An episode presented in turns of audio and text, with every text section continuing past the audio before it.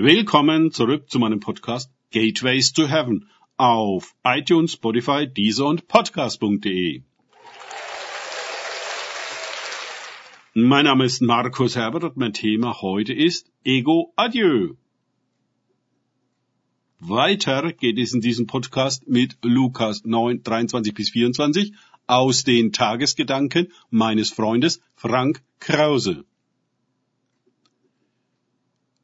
Er, Jesus, aber sprach zu allen, wenn jemand mir nachkommen will, verleugne er sich selbst und nehme sein Kreuz auf sich täglich und folge mir nach.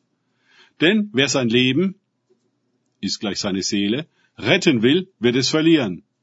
Wer aber sein Leben, ist gleich seine Seele, verliert um meinetwillen, der wird es retten. Lukas 9, 23 bis 24. Das erste Mal im Lukasevangelium spricht Jesus hier über Bedingungen der Nachfolge. Oder sind es Konsequenzen? Wer an sich selbst festhält und Jesus nur dazu hernehmen will, um ihn zu segnen, um weiter sein altes eigenes Leben zu leben, der ist nicht in der Lage dazu, ihm zu folgen. Viele wollen ja Jesus auch gar nicht folgen, sondern eigentlich, dass Jesus ihnen nachläuft und dabei hilft, ihren eigenen Ego-Weg zu gehen. Ich fürchte, viele betreiben ihr Christsein und Verhältnis zu Jesus auf diese Weise. Ihr Ego haben sie nie in den Tod gegeben. Es, das Ego, hat sich nach allerlei Widerstand einfach auch bekehrt und mitlaufen lassen, geht in die Gemeinde und macht das religiöse Spiel mit. Hauptsache, es bleibt am Ruder und im Mittelpunkt, um den sich alles dreht. Und damit natürlich auch Jesus. Sein Ego loszulassen, das braucht eine Menge Vertrauen. Vertrauen in Jesus, Vertrauen in den Vater, Vertrauen in den Heiligen Geist, dass er sich unserer Seele annimmt, viel besser als wir das je könnten. Solange wir unser Leben, unsere Seele ängstlich festhalten, verlieren wir sie und sterben vor uns hin. Das wirkliche Leben, jenseits der Ego-Illusion und Ego-Inszenierung, bekommen wir so niemals zu sehen. Wir tun zwar so, als würden wir leben, aber in Wirklichkeit sterben wir. Diese Worte Jesu klingen in unseren Ohren vielleicht hart, aber sie beschreiben einfach die Tatsachen. Wenn wir nicht unser Kreuz, also unseres, nicht das von Jesus, auf uns nehmen, an dem unser Scheinleben beendet wird, Tag für Tag, um Jesus, dem tatsächlichen Leben zu folgen, werden wir diesen Tag verlieren an Nichtigkeit, die so tut, als sei sie Wichtigkeit.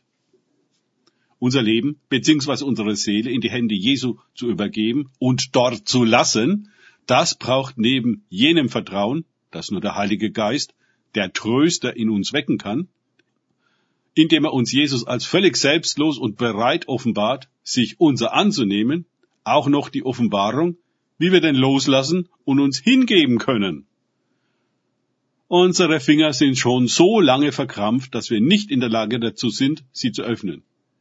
Die existenzielle Furcht vor dem Selbst und Kontrollverlust treibt uns die Schweißperlen auf die Stirn, wie Jesus in Gethsemane.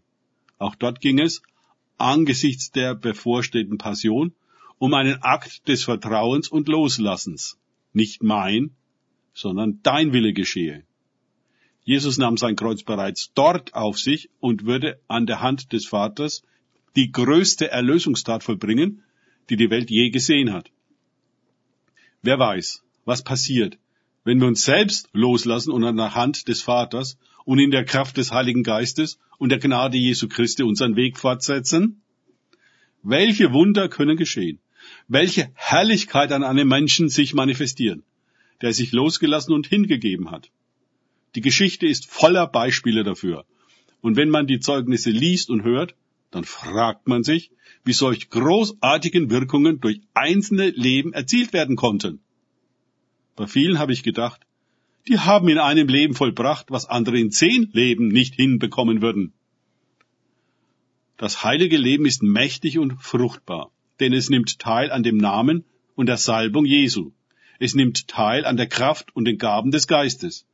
Es nimmt teil an dem ewigen Reich Gottes als Vater, Sohn bzw. Tochter. Das Ego kann sich nichts davon auch nur vorstellen und vergeudet alle Tage mit Drehen um sich selbst und Laufen im Hamsterrad. Danke fürs Zuhören. Denkt bitte immer daran, kenne ich es oder kann ich es, im Sinne von erlebe ich es. Erst sich auf Gott und Begegnungen mit ihm einlassen, bringt wahres Leben. Und den Ausstieg aus dem Hamsterrad. Gott segne euch und wir hören uns wieder.